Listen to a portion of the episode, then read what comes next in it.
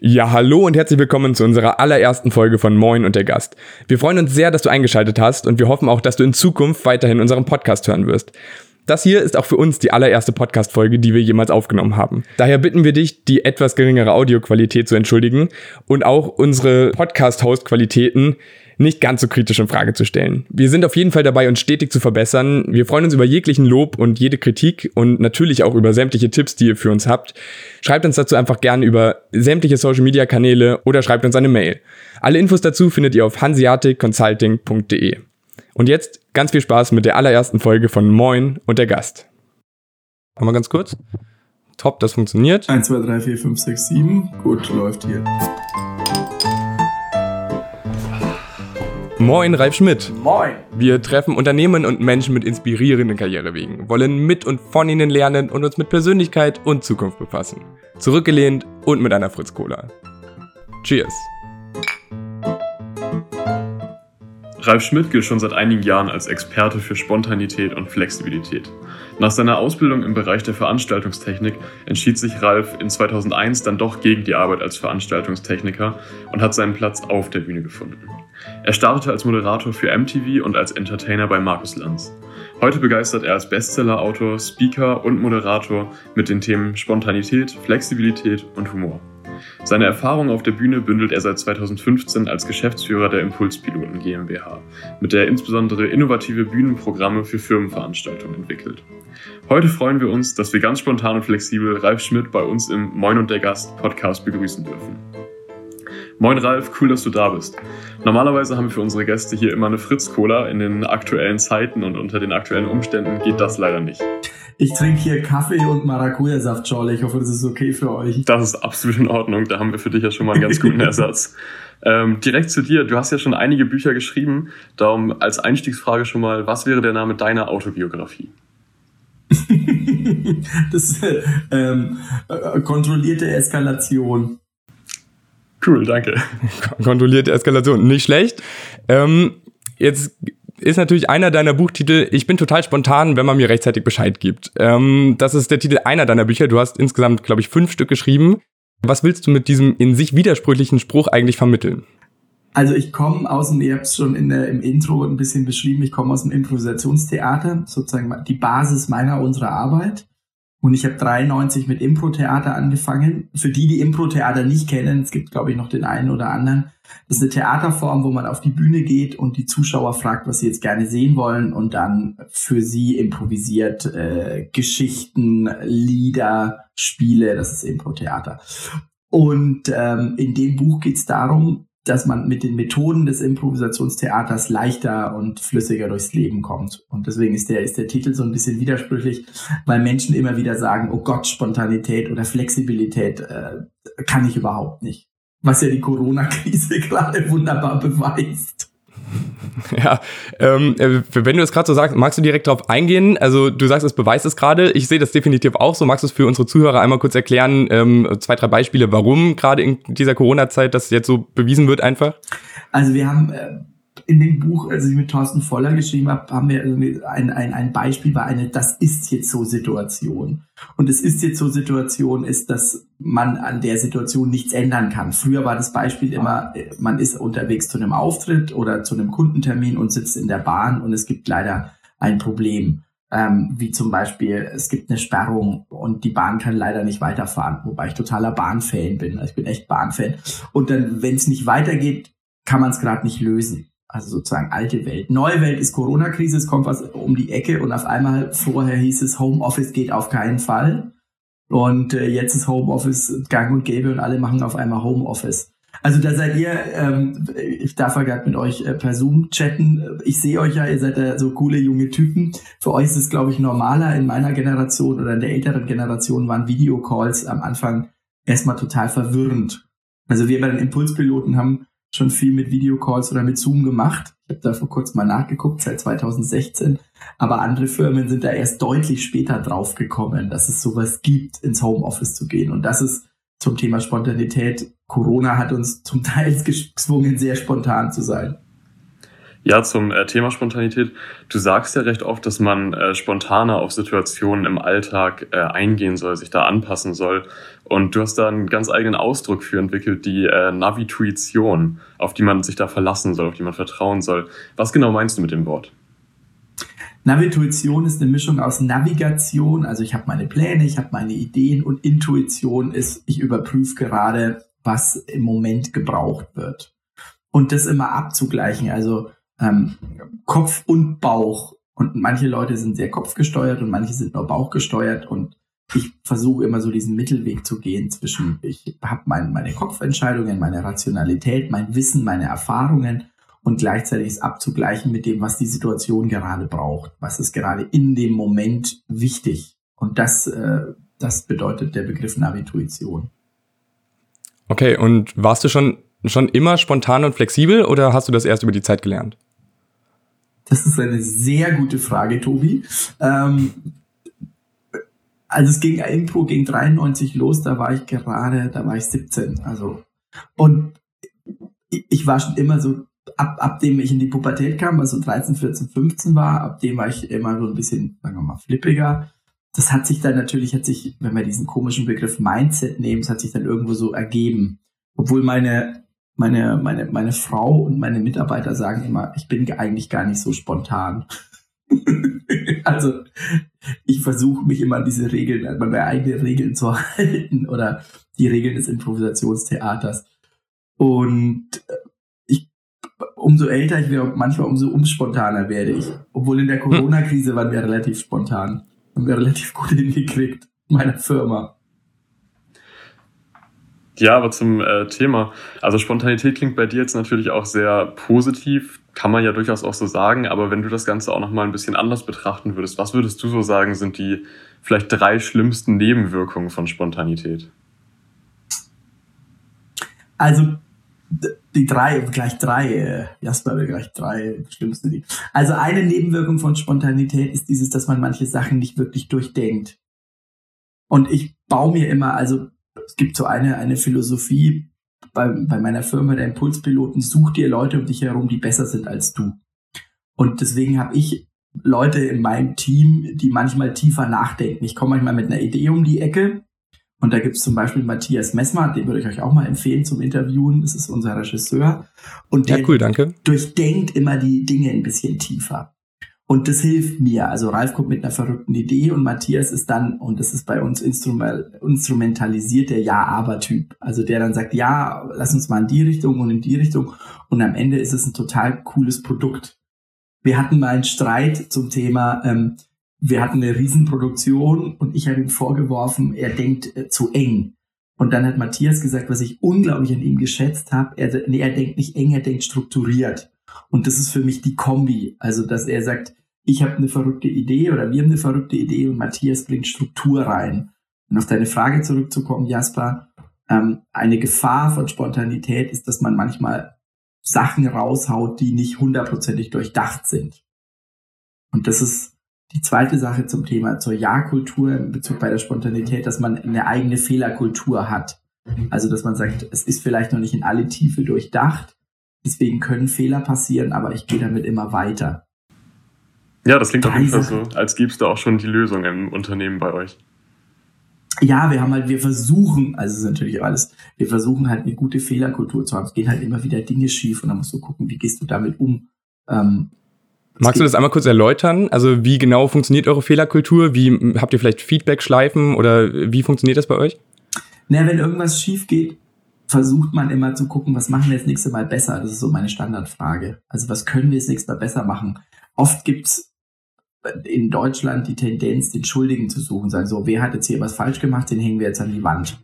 Anstatt zu so, okay, was machen wir das nächste Mal besser? Was, also ich stelle mir so die Frage, was machen wir das nächste Mal besser? Was müssen wir machen, damit das nicht mehr passiert? Was haben wir daraus gelernt? Also was ist das Coole dabei? Also wir machen gerade ganz viel digitale und hybride Events und es ist immer so, was machen wir das nächste Mal besser? Was müssen wir machen, damit dieser Fehler nicht mehr auftritt? Und was ist eigentlich das Coole dabei? Also was, was passiert auf einmal damit? Wie kann man damit weitergehen?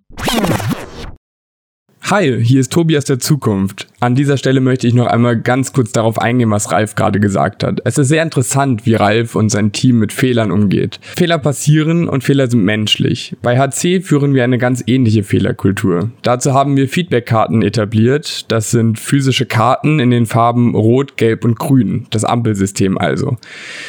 Möchten wir während einer Präsentation unsere Zustimmung ausdrücken, wird die grüne Karte gehoben. Sind wir anderer Meinung, dann die rote und bei Fragen heben wir einfach die gelbe Karte und bekommen Sprechzeit, sobald es zeitlich passt. Heben wir aber den kompletten Fächer, so drücken wir eine dringende Meldung aus und kommen sofort dran. Selbiges funktioniert auch hinterher. Jeder bekommt bei HC Feedback. Oft ist das positiv, aber wie schon gesagt, nobody's perfect. Mit den gelben Karten melden sich die Feedbackgeber, aber anstatt auf den gleichen Fehler fünfmal wieder einzugehen, drücken wir Zustimmung dazu wieder grün aus und wenn wir anderer Meinung sind, heben wir die rote Karte. So ermöglichen wir effizientes und produktives Feedback, welches im gesamten Verein hoch geschätzt wird. Ähm, um noch einmal auf das Thema Spontanität zurückzukommen. Ähm, mittlerweile verdienst du damit ja dein Geld. Ähm, du wirst sehr oft gebucht. Ja, schon seit auch, längerem. Auch, auch seit längerem, genau. Ähm, du wirst oft gebucht, unter anderem auch von, von größeren Firmen äh, als Moderator für deren Firmen-Events oder, oder genau als Speaker für verschiedene, verschiedene Events. Welchen Mehrwert bietest du denn Unternehmen bei ihren Firmen-Events, Firmenfeiern oder generell auch bei Moderation? Was ist der Mehrwert, den du den Kunden bieten kannst? Also als, als Speaker ist der Mehrwert, dass die Leute, wenn wir diesen komischen Begriff im Out of the Box denken, also dass du, dass sie anfangen zu denken, okay, in die Richtung kann man gehen, das ist auch ein Lebensentwurf. Also es geht nicht darum, ich will als Speaker nicht, dass die komplett ihr Leben ändern, aber sozusagen Impuls zu geben. Also was wir, was ich mache ähm, oder was meine Kollegen und Kolleginnen machen, ist ja Impulse zu geben so wie dieser Podcast, den ihr da rausgebt und der cool ist und sagt, ihr habt schon ganz viele Leute interviewt, es ist hier eine Tür zugefallen, ähm, ist ein Impuls zu geben. Sozusagen eine, mhm. eine Inspiration, wie man auch leben kann. Das ist sozusagen als, als Speaker und über, äh, ich habe immer viele Beispiele aus der Businesswelt, über, über Themen nachzudenken und sagen, ach, so kann man das auch machen. Also warum hören Leute euren Podcast? Weil sie sagen, hey, die Jungs, Jasper und Tobi sind cool, die geben mir coole Impulse. Die hören euch beim Joggen, im Fitnessstudio, abends, wenn sie chillen, und sagen, ja, von, von Jasper und Tobi bekomme ich coole Impulse und ich mache das gleiche nur auf der Bühne. Und als Moderator buchen mich Firmen, also ganz viel aufgrund meiner Erfahrung. Ich mache es jetzt hauptberuflich seit 2001. Weiß mhm. nicht, wann ihr geboren wurdet, ihr beiden. Ihr seht relativ jung aus. Wann wurdet ihr geboren, wenn man fragen darf? Schon vor 2001, also bei mir ist es, äh, bei mir ist es 1998 gewesen. Bei mir auch 98, genau, also immerhin davor. Okay, also ich stehe jetzt seit 19 Jahren auf der Bühne und dann hast du einfach unglaublich viel Erfahrung und Kunden suchen dann auf der einen Seite eine Sicherheit, dass sie sagen, oh, der moderiert, egal was passiert, wir kriegen das hin, wir kriegen das gelöst. Und zweitens ist natürlich ein unglaubliches Wissen. Also ich habe, wir haben gestern, wir programmieren gerade unsere neue, meine neue Speaker und Moderatoren Webseite und haben einfach so ein paar Dinge besprochen, haben dann gemerkt, okay, Ralf, du hast schon echt viel gemacht und dann hast du halt irgendwann eine unglaubliche Bandbreite. Und ich glaube, manchmal bin ich auch ganz witzig. Ich sehe nicht mal so gut aus, aber ich bin mhm. witzig. Aber das ist ja das Gute bei Podcast. Es gibt so einen Satz, es gibt so einen Radiosatz, der lautet, you have a face for the radio. Jawohl, perfekt. Da muss man jetzt einmal ganz kurz dazu, äh, dazu sagen, dass du gerade vor uns sitzt mit einem weißen T-Shirt mit ganz vielen Wassermelonenstücken drauf. Ähm, also einfach nur, um das nochmal zu betonen. ähm, was ich bis jetzt von dir kenne, das kann man definitiv bestätigen. Ja, ja wo wir jetzt auch gerade schon bei deinem äh, Thema Auftreten und auch witzig sein waren, auch bei der Bandbreite vielleicht von den Dingen, die du schon gemacht hast. Ich habe gesehen, äh, du trittst auch manchmal im Kaninchenkostüm auf. Kannst du das ein bisschen oh. erklären für unsere Zuhörer?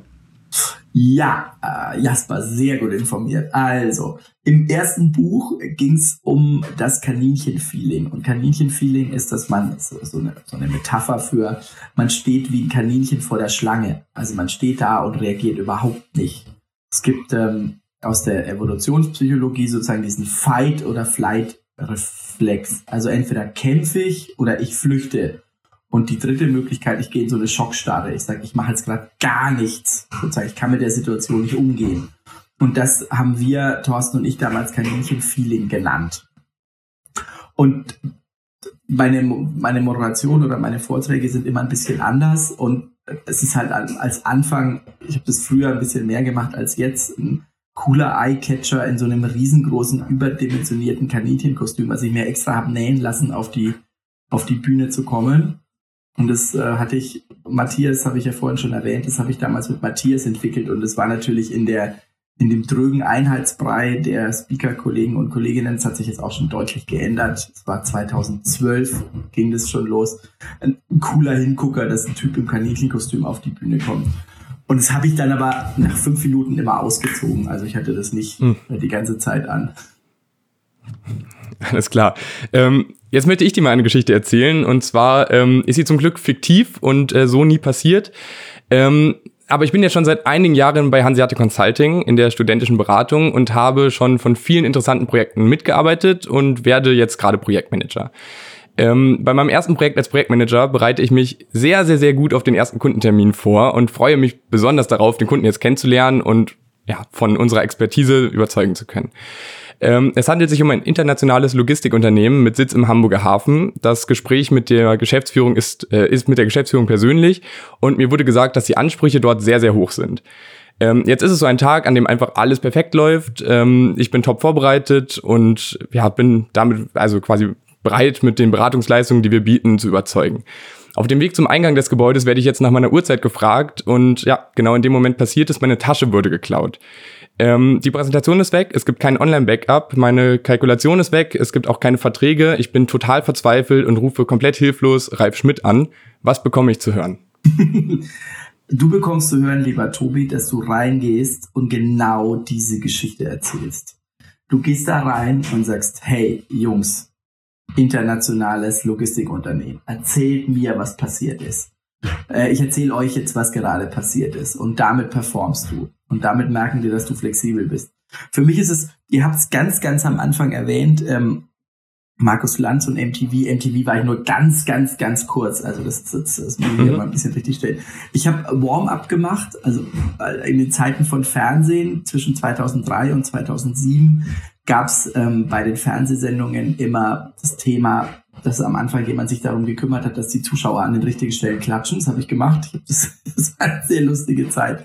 Und eine Methode ist, wenn wir Zeiten überbrücken mussten, ist, dass wir alles genau beschrieben haben, was genau passiert ist. Und das würde ich dir auch empfehlen, Tobi, dass du reingehst und genau das erzählst und sagst, die können sich nicht vorstellen, was mir gerade passiert ist.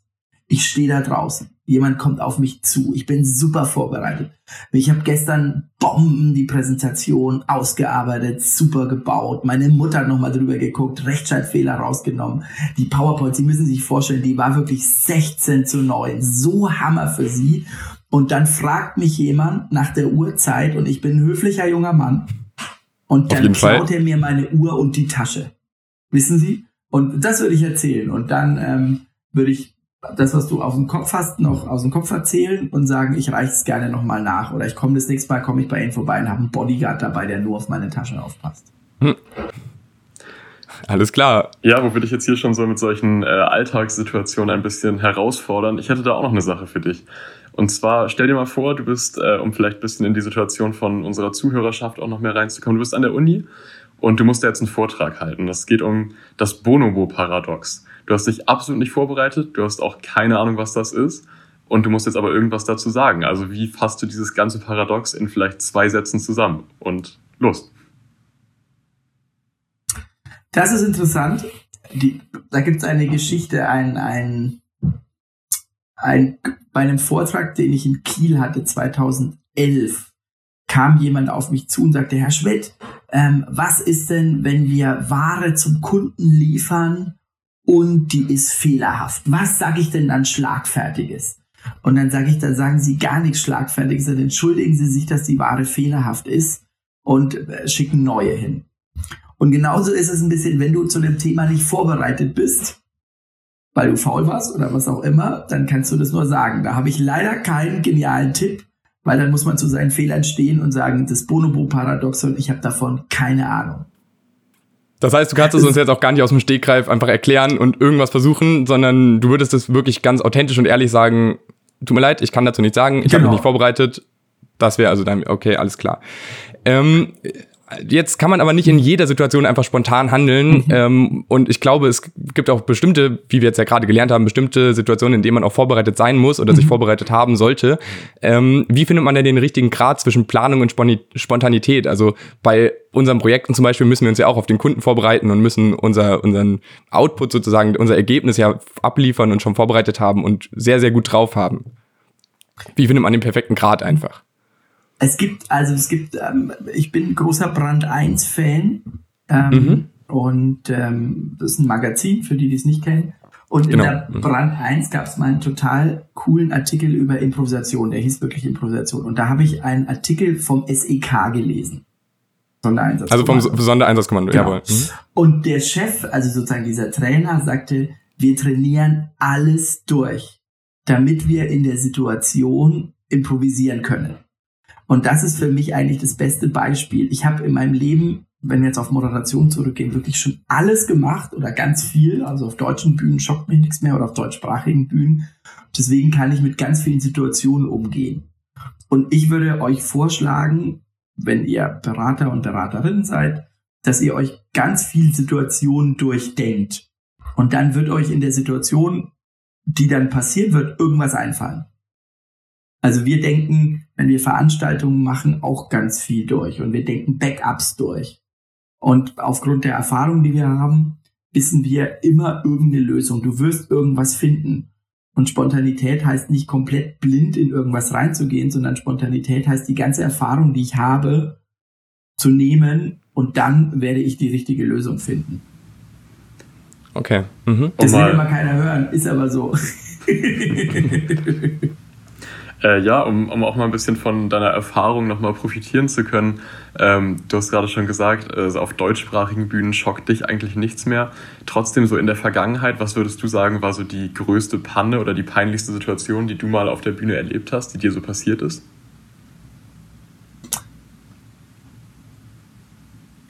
Oh, das ist. Ähm, ich denke gerade nach, das ist natürlich.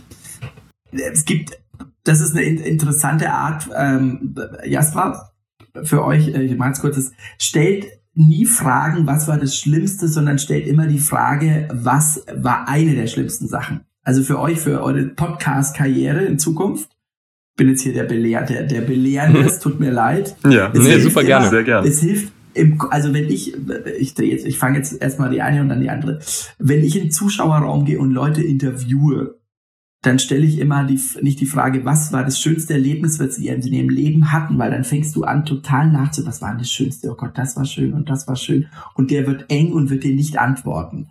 Wenn du aber jemanden fragst, was war eins der schönsten Erlebnisse, dann fallen dem fünf Sachen ein und dann setzt du den nicht so unter Stress. Und was du gerade gemacht hast, erstmal, ist sozusagen, was war das Schlimmste? Und ich denke mir, was war jetzt, was das oder was das oder was das? Wisst ihr, was ich meine? Ja, hast du auf jeden Fall recht. Auf jeden Total. Fall.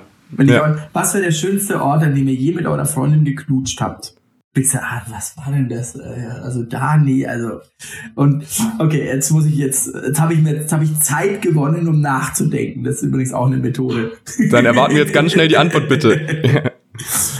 Also, es gab, also es gab eine Situation, da habe ich in Hamburg ähm, eine Veranstaltung moderiert im Rathaus. Es war 2012 und die war wirklich, im Nachhinein war, war die relativ unglücklich.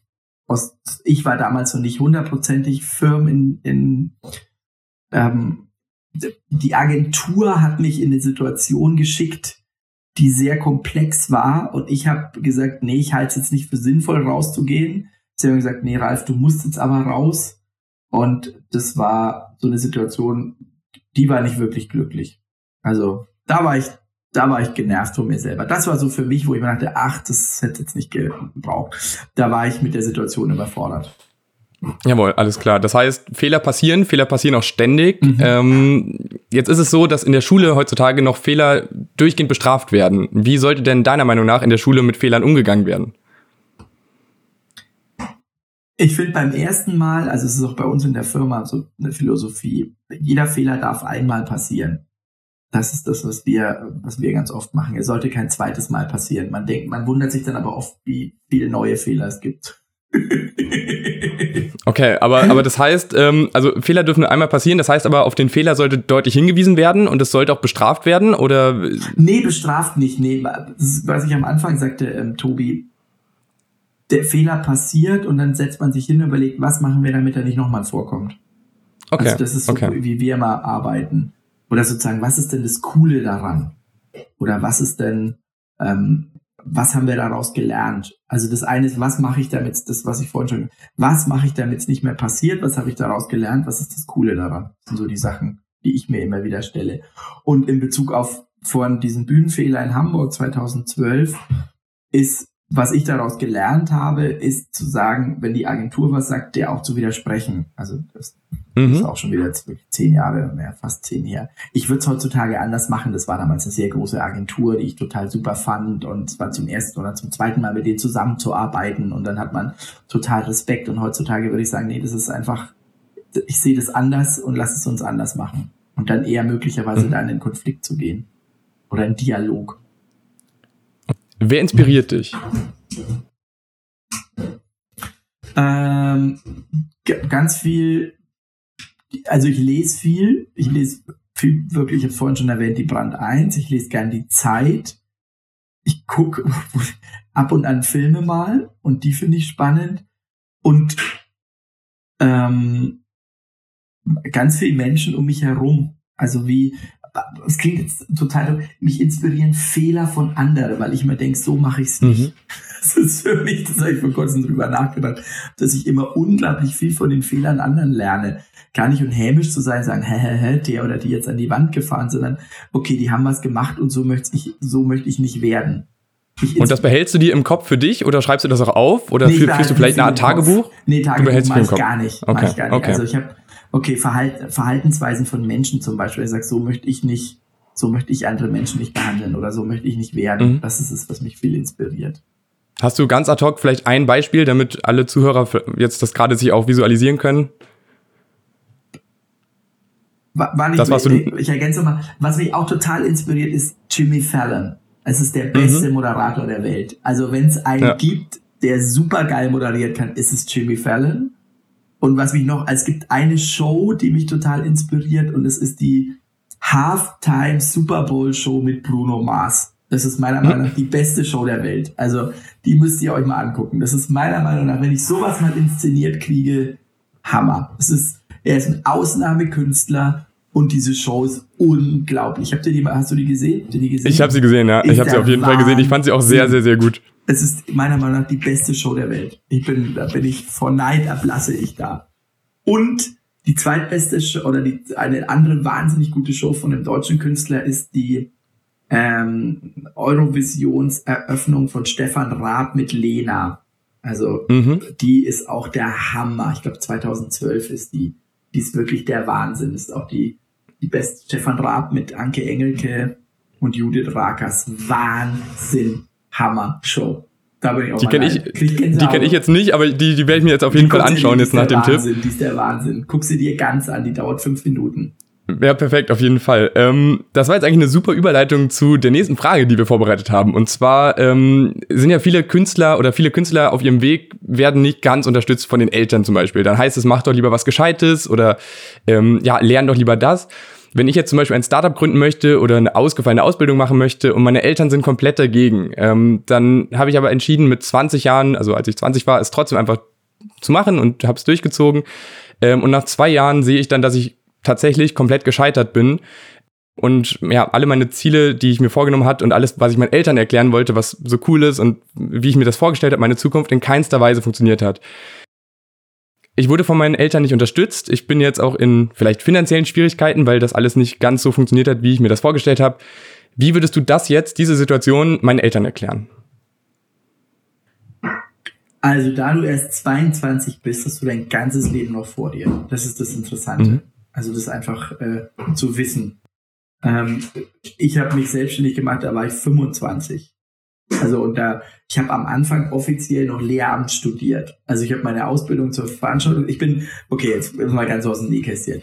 Bin zweimal in der Schule durchgefallen, ich bin in der zehnten durchgefallen und ich bin bei meinem ersten Abi durchgefallen.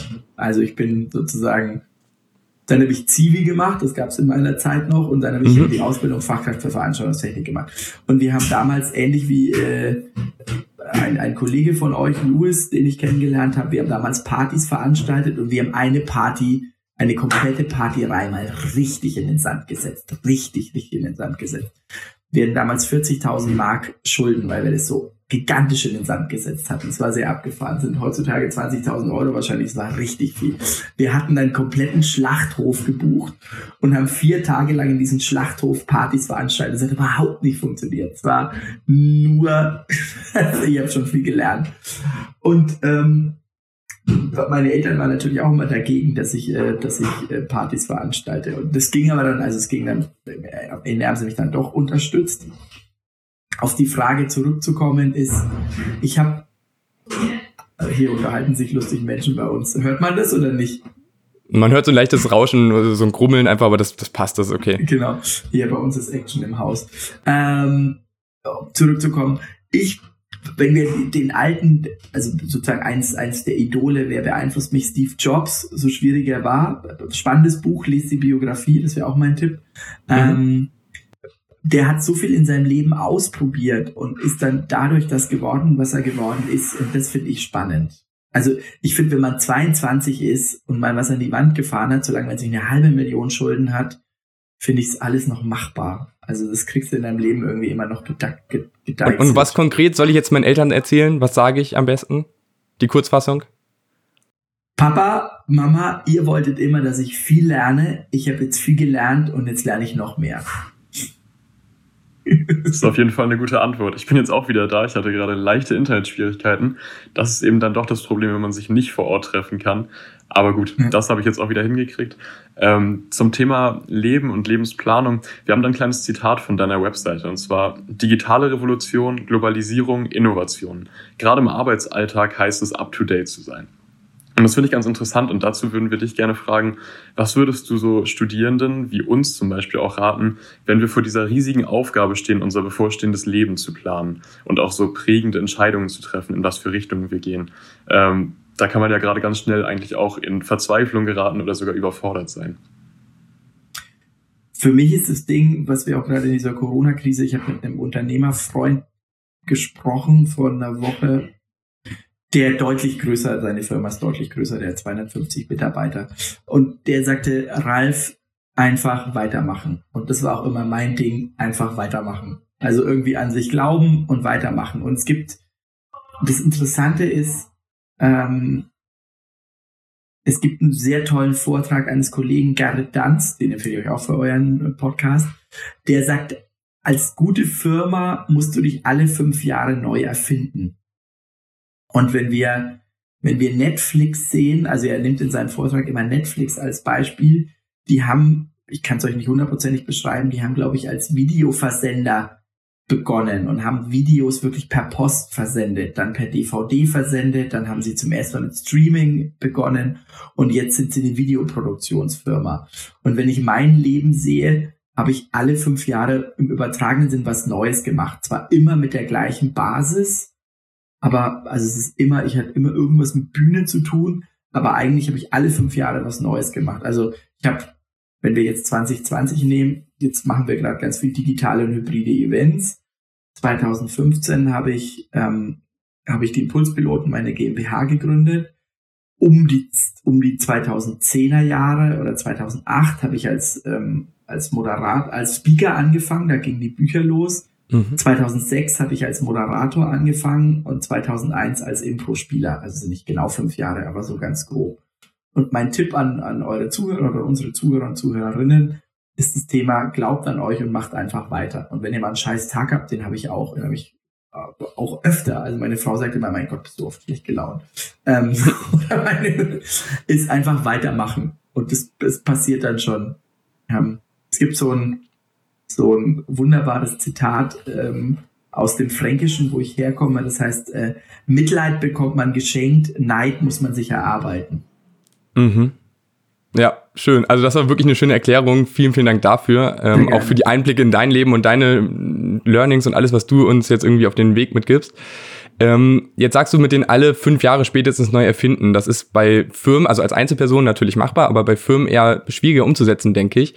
Ähm, und gerade die Unternehmensberatung, in der wir ja auch tätig sind, hat einen Ruf, der noch sehr altmodisch zu sein scheint. Und ähm, ja, wir als studentische Unternehmensberatung schauen zwar regelmäßig, dass wir uns neu erfinden und moderner ausrichten können, ähm, aber was macht für dich denn eine zukunftsorientierte Unternehmensstruktur aus? Also, das ist eine sehr gute Frage, Tobi. Für mich ist es das eine, ist es eine Diversity zu haben. Also eine Unterschiedlichkeit an Menschen. Das zweite ist, diese Unterschiedlichkeit auszuhalten. Also das ist, Firmen schreiben sich immer drauf, ähm, ähm, wir sind diverse, aber sie halten es dann nicht aus und es kostet Energie. Also ich merke es bei uns, es kostet Energie. Such dir in deiner Firma Leute, die besser sind als du. Alle Leute, die mich umgeben, sind besser als ich. Und es ist total geil. Und es gibt eine Sache, da bin ich ganz gut und es gibt ganz viele Dinge. Ich habe mir immer Leute gesucht, die besser sind als ich. Das macht total Spaß. Es ist manchmal total anstrengend. Und es ist, es kostet nicht Energie, aber das ist so ein Glaubenssatz, den ich habe. Das nächste ist, such dir Leute, wenn du Firmen, ich kann jetzt aus meiner Brille des Chefs, such dir Leute, die dir widersprechen. Also das ist mhm. bei uns eine, eine, ein Satz, widersprecht mir, widersprecht mir, widersprecht mir, widersprecht mir. Und ähm, weil sonst wirst du sozusagen, ja, Ralf macht alles richtig oder wir machen alles richtig oder wir sind die geilsten. Das ist in dieser Corona-Zeit gerade unglaublich passiert, dass alle in ihren Blasen sind. Mhm. Und das funktioniert gut, dass deine Mitarbeiter dir auch wirklich dann Kontra bieten? Oder ist es dann doch so, dass du als Chef ja dann doch die Autoritätsperson bist und sich ich dann nicht ganz getraut wird? Ende. Also ich entscheide am Ende. Das, das Ergänzen dazu ist eine gute Frage. Tobi, bei uns ist, ich führe nicht mit Angst. Also das ist ein, ein Satz, den ich immer, ich fühle, ich werde nicht, wenn mir irgendjemand widerspricht oder was auch immer, wird er nicht entlassen. Mir ist Loyalität relativ wichtig, aber ich führe nicht mit Angst und das sage ich auch immer. Ich führe nicht mit Angst, widersprecht mir. Und was du gerade sagtest, Tobi, ist, ähm, ich, am Ende entscheide natürlich ich und am Ende halte ich den Kopf hin, wenn irgendwas schief geht. Aber es es ist dann halt so. Also wenn wir Produktion haben, es geht irgendwas schief, wird es keinem der Kopf abgerissen, sondern ich stehe am Ende sowieso da. Und das ist jetzt nicht, dass es dauernd passiert. Es passiert einmal im Jahr, dass irgendwas schief geht. Und äh, meine Mitarbeiter und Mitarbeiterinnen trauen sich deutlich mehr, wenn ich, wenn ich ihnen Freiheiten gebe, als wenn ich alles dauernd überprüfe. Ich lasse die immer alle laufen. Und der letzte Punkt ist, macht Party. also Sehr gut. Wirklich, äh, das ist bei uns wirklich ein, ein äh, ein elementarer Punkt, dass wir immer wieder eskalieren. Ja, dann äh, vielen Dank schon mal für diesen Einblick in deine Unternehmenskultur. Ich glaube, da können wir auf jeden Fall einiges von mitnehmen und einiges von lernen. Äh, wir würden zum Abschluss ganz gern dir nochmal so fünf kurze, schnelle Fragen stellen, auf die du einfach einmal kurz antworten kannst. Ähm, wenn das für dich in Ordnung ist, würde ich direkt anfangen. Oh gut, da muss ich ja spontan sein. Das ist korrekt. Das wollen wir hier mal richtig herausfordern. Und zwar, äh, du hast deine eigene Late-Night-Fernsehshow. Wer wäre dein erster Gast? Jimmy Fallon. Jawohl, das haben wir eben schon rausgehört. Perfekt, sehr gut. Ähm, die nächste Frage. Wie warst du in deiner Jugend? Am Anfang schüchtern und dick. Ganz anderes Thema. Kaffee oder Tee? Kaffee. Du musst alle Apps von deinem Smartphone löschen, außer drei. Welche drei behältst du? Äh, oh, das ist, das ist, ich habe gar nicht so viele Apps, das ist total witzig. Äh, was ist denn meine? Wahrscheinlich, wahrscheinlich Spotify, äh, wahrscheinlich Gott, meine Banking-App, die würde ich auf jeden Fall behalten. Mhm. Wahrscheinlich so wie alle WhatsApp. Und eine, äh, eine, eine, meine, meine Stand-Up-Paddle-App. Deine State, das kam jetzt unerwartet, aber alles klar, perfekt. Ja, auf jeden Fall eine Antwort, mit der ich jetzt auch nicht gerechnet hätte. Äh, zu unserer letzten Frage. Wir haben einen 30-sekündigen Blog vor den 20 Uhr Nachrichten für dich reserviert. Was, wie möchtest du ihn nutzen? Ich würde aufrufen äh, zu Demokratie, äh, zu Toleranz und ähm, zum Dialog. Jawohl, sehr, sehr schön. Cool. Das war ein sehr, sehr schönes Schlusswort. Ich würde sagen, damit haben wir jetzt unsere ja, fast 40 Minuten Marke erreicht und ähm, wollen jetzt zum Ende kommen. Vielen lieben Dank fürs Zuhören an alle da draußen, egal wo ihr gerade seid. Ähm, das war die Folge mit Reib Schmidt. Wir hoffen, es hat euch gefallen. Solltet ihr Anregungen, Feedback oder sonst irgendwelche ja, Nachrichten oder Wünsche an uns haben, dann schreibt uns gerne über soziale Medien, schreibt uns eine Mail oder die gute alte Brieftaube oder der, der, der Postweg, der funktioniert natürlich auch noch. Genau, das war's von uns. Cheers. Cheers.